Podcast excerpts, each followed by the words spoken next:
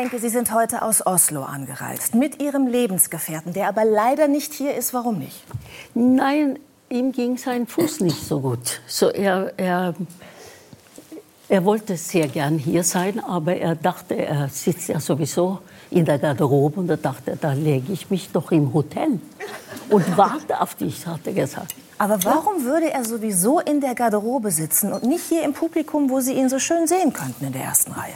Ja, aber wenn er das gewusst hätte, wäre er bestimmt mit. Ja. ja. Es ja. heißt, Sie würden nervös werden, wenn er da ist. Nein, nein, nein. Ich, äh, also ich werde nervös, wenn er auf musikalischen Proben, wenn man ein Konzert hat, und ich sehe ihn vorne. Und er guckt sich nur, das läuft selber, er dirigiert und dann geht er runter und guckt. Und da werde ich nervös. Weil da denke ich, jetzt äh, hört er alles, was ich falsch mache. ja. Weil er Musiker und Dirigent ist, ne? ein sehr erfolgreicher Musiker. Anders Gillis Elias, spricht man das so? Anders, äh, Anders? Gillis Elias. Gilias? Ja, Anders Elias sagt man. Elias. Aber Gillis ist ein schöner Name. Ja, total. Das habe ich ihm gesagt. Bejus braucht doch das Name auch. Gillis ist doch wunderbar. Mein Enkelkind heißt auch Gillis.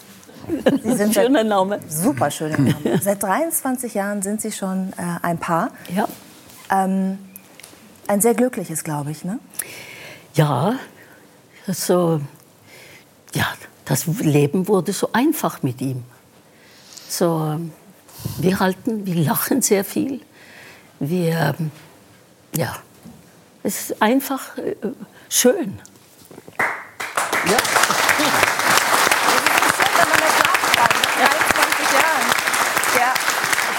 frage deshalb nach, weil ich äh, gelesen habe, also man hat es mir zugetragen, dass Sie durchaus auch schon viel länger zusammen sein könnten. Ja. Also es gab eine längere Phase des Werbens. Wer musste um wen werben? Die Zeit. Wer? Ja, die, die Zeit, wir haben uns getroffen, bestimmt zehn Jahre davor.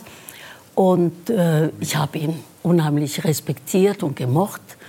Er sah so jung aus. Und weil er hatte, hatte ganz kurze Haare und ich dachte, der muss, also es sah aus wie 14. Ne? Und ich, ich wagte ihm gar nichts zuzusprechen. Wie alt waren Sie, als er aussah wie 14? Da war ich sechs Jahre. Also wie alt ich war, da muss ich ja als richtig er aussah rechnen. Wie 14. Also zwischen uns ist es sechs Jahre. Aha. Der ist heute endlich 70 geworden. So.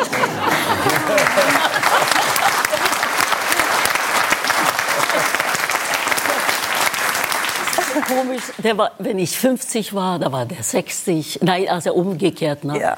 Und jetzt ist er endlich, hat er gerundet 70 und ich fühle mich sehr wohl dabei. Und ähm, was war die Frage?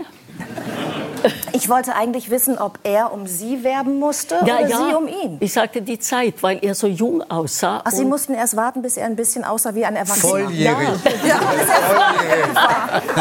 bis er volljährig So lange ist noch nicht.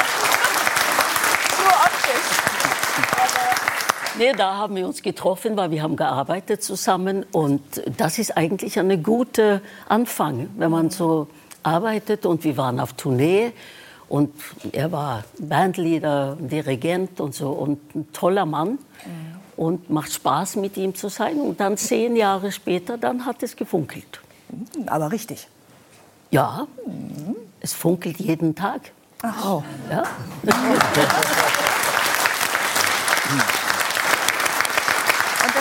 toll, weil Sie leben ja nicht nur zusammen und sind ein Paar, Sie arbeiten ja eben auch zusammen. Das heißt, man verbringt ja viel Zeit miteinander, man mhm. muss sich ja auch kreativ austauschen. Wer ja. hat da das letzte Wort im kreativen Prozess? Er macht seine Sachen und ich mache meinen, aber dann machen wir viel Gemeinsames und ich frage ihm oft über Rat und ab und zu influiere ich ihn auch ein bisschen, weil er ist ein, also ich bin ja eine kleine Rakete, wenn es mal. und äh, da, das gibt ihm auch äh, ab und zu schöne Sachen, glaube ich. Aber ähm, nein, wir arbeiten sehr gut zusammen und äh, äh ja, wir, wir ergänzen einander sehr gut. Was können Sie besser als er? Oh. Was ich besser kann. Da muss ich echt nachdenken, weil wir sind gut beide. Mhm. Ja. Aber er hat wahrscheinlich eine noch größere, äh, äh, wie sagt es, also er wird nicht so schnell, äh, ja, ich eigentlich auch nicht. Also ich, wir sind beide geduldig. Ich bin vielleicht ab und zu ein bisschen mehr ungeduldig als er. Und äh, sonst geht es so gut. Ich finde das wunderbar. Katrin Hinrich, Sie als Paartherapeutin, als Sexualtherapeutin, nach 23 Jahren, wenn eine Frau so über ihren Lebensgefährten spricht, alles richtig gemacht, oder? Ich würde sagen, an dieser Stelle großartig, weil das ist nicht selbstverständlich. Ja. Ganz toll.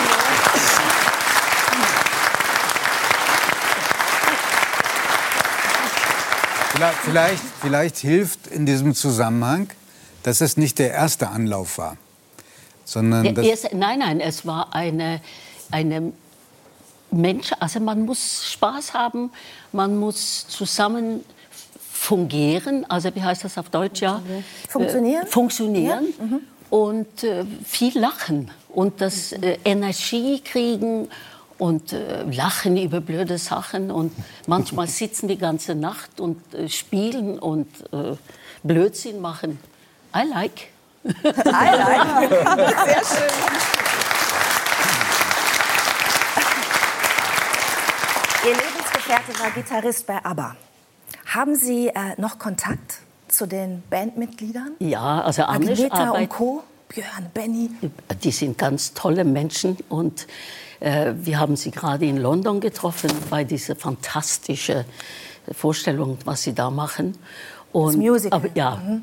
Äh, ne, äh, der große Konzert ja, mit den Avataren. Avataren, genau. Da waren wir und da habe ich richtig haben wir uns gut umarmt.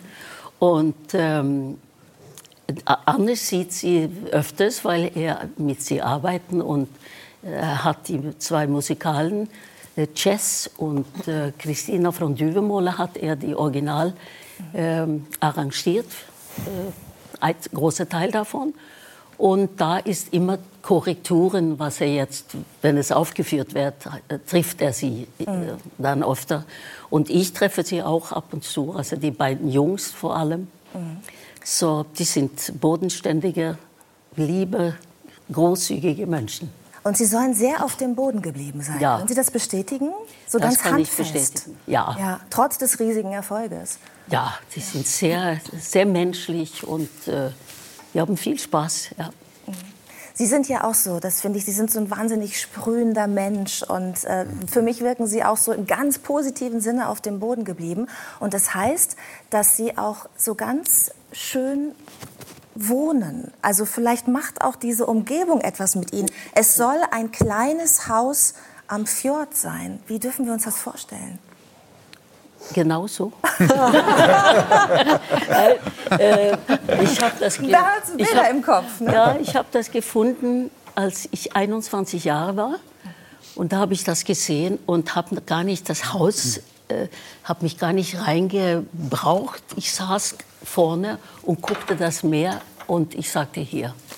Und äh, als Annisch und ich ein Paar wurde, fragte ich, äh, wir können gerne nach Stockholm. Nein, nein, nein, er möchte da bleiben das freut mich natürlich. Und jetzt kommen, waren alle Kinder da und Enkelkinder. Und es ist ein schöner Platz. Es soll in diesem Haus auch einen ganz besonderen Platz geben, nämlich einen Esstisch der ganz besonders ist. Was hat es mit diesem Esstisch auf? Ja, der, der Tisch ist nicht besonders, aber die Menschen drum. Und mhm. ja, weil wir sammeln immer Familie da. Und äh, wir sammeln uns oft, ich mit den Enkeln, unterm Tisch. Und da wird gemalt. Das müssen Sie, das ist, macht Spaß. Schöne Erinnerungen. Dann schreiben Sie mal, so klein sind Sie und ein bisschen größer. Und da, da hat, äh, muss ich was, ich habe hab einen großen Ehrung bekommen vom Deutschland letztes Jahr. Ja, ja. das Verdienstkreuz. Ja. Und ja.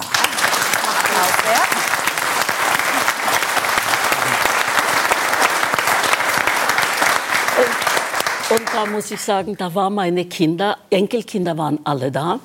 Äh, die, die Security-Leute im Oper, norwegische Oper, haben sich viel Mühe machen, weil die waren, die waren überall Spaß natürlich, kleine Kinder. Und abends waren die bei mir und dann haben sie alle gemalt und einer hat geschrieben, Präsident Oma.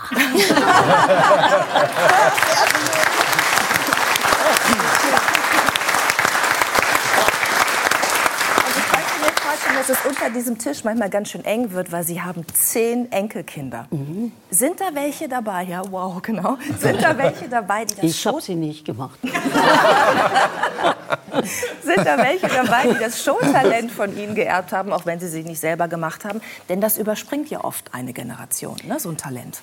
Ja, es, also ich fühle, unsere Familie, worum ich mich bemüht habe, ist, dass wir positiv denken dass wir uns freuen über alles, was wir haben und gesund und, äh, und gute Laune. Und das haben die alles geerbt, weil wir sie so erzogen haben. Wie macht man das? Da macht man gemütlich einen großen Tisch. Wenn man den größten Tisch, den man hat, sammelt so viele Leute, wie es geht.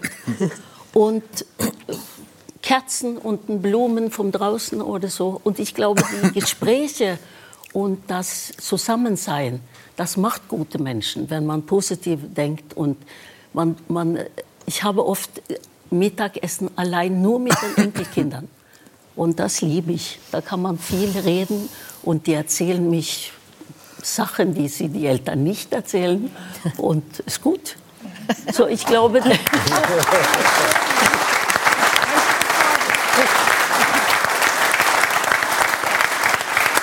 glaube, wir alle sehen jetzt diesen Tisch in diesem kleinen Haus am Fjord, wie Sie da alle sitzen mit den Enkelkindern. Das ist äh, eine schöne Vorstellung, ja. Wie war das denn bei Ihnen, als, als Sie klein waren? Also als Sie in dem Alter Ihrer Enkel waren, da waren Sie ja eigentlich schon auf dem Weg, ein Star zu werden. Ne? Ja, da war ich auf der Bühne, aber ich, es fing an so mit drei Jahren. Da weiß ich, mein Papa war Musiker und wir wohnten bei Oma äh, und Opa in, in einem Zimmer. Und da hat Papa geübt mit seinen Kollegen, Schlagzeug, Trompete, alles. Und es war so nah zu meinem Bett, wie nennt man so ein mit Ecken rum, so eine Gitter. Himmelbett, äh, Gitterbett? Ja, so ein Bett, ein Holzbett mit so Gittern. Ja, Gitterbett. Ja. Und da weiß ich, ich bin mitten in einem Trompetensolo aufgewacht und dachte, wow, hier ist was los. Und, und da habe ich mich so gefreut, ich habe einfach meine Nachthemd so wow, und bin auf den Teppich und ich habe das Gefühl, der Teppich, der flog. Und ich bin immer noch nicht gelandet.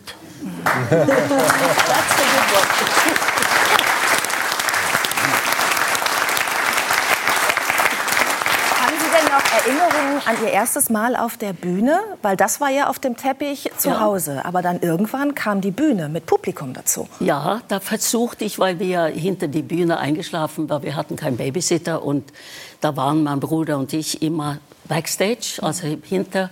Papa hat gespielt und Mama war mal mit, aber sie musste ja auch da bleiben. Zwei Gummimatratzen. Und dann habe ich aufgewacht, mal so um 11 Uhr oder so, dachte ich, hier ist was los. Und da versuchte ich vorne auf die Bühne zu, weil ich dachte, ich will mit. Mhm. Und da hat der Papa mich richtig abgeschoben von der Bühne, weil das könnte ich nicht. Guckte auf der Uhr und ich soll schlafen.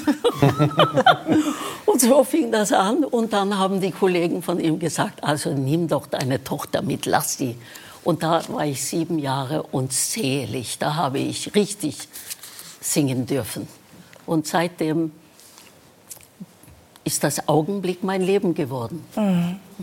Wie schön. Mit, mit 13 Jahren haben Sie dann einen Musikwettbewerb gewonnen in Ihrer Heimat. Wie hat sich dadurch das Leben verändert, der kleinen Wenke, die eigentlich nur mit Papa auf der Bühne stehen wollte? Ja, da wurde es plötzlich, ich gewann da, das erste Preis war ein Plattenvertrag. Und das, da fing das anders äh, an. Es war auf meinen 13. Geburtstag sogar, abends. Ja, und da fing das plötzlich mit Platten an, dann kam Deutschland, Schweden und da bin ich umgereist und ich liebe das. Also das war, ist hektisch, aber ein schöner Chaos, den man gewöhnt sich dran und gefühlt sich wohl mhm. da drin. Mhm. Gibt viel Energie. Mhm. Sie sind dann ja auch in Deutschland ein großer Star geworden. Darüber haben wir schon gesprochen, als Sie das letzte Mal bei uns waren. Deswegen lasse ich das jetzt mal aus. Aber wir haben in dem ähm, Archiv ein bisschen gewühlt von Radio Bremen. Und wir haben einen, ähm, einen Ausschnitt gefunden, den wir Ihnen unbedingt zeigen möchten. Wo? Ähm, also es ist, ähm, ich glaube, wir freuen uns alle darüber. Bitte schön.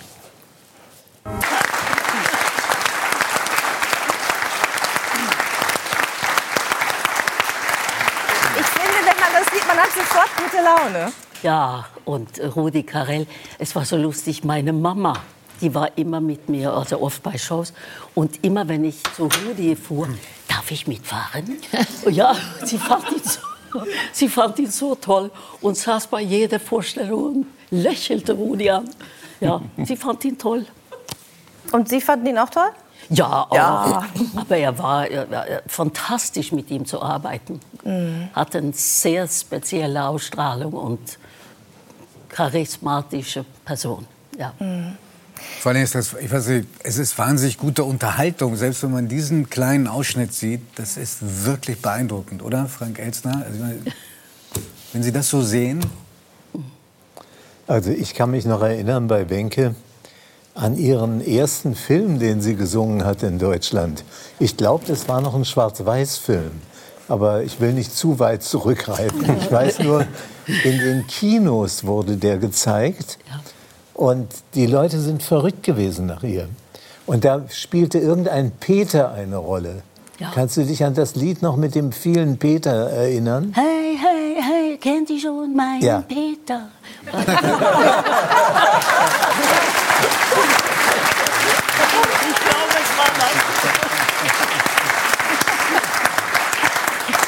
Und dann darf ich noch was ganz Persönliches sagen. Ich war mal fürchterlich verliebt in dich.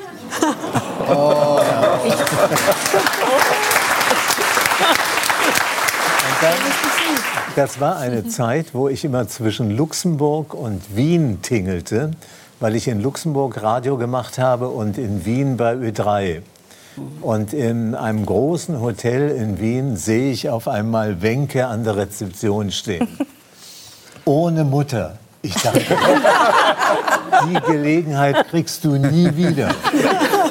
Und ich bin zu ihr gegangen. Wir kannten uns schon. Wir hatten auch auf Bühnen gemeinsam unsere Auftritte. Und dann erzählte sie den ganzen Abend bloß von ihrem blöden Zahnarzt. oh, mit dem sie verheiratet war.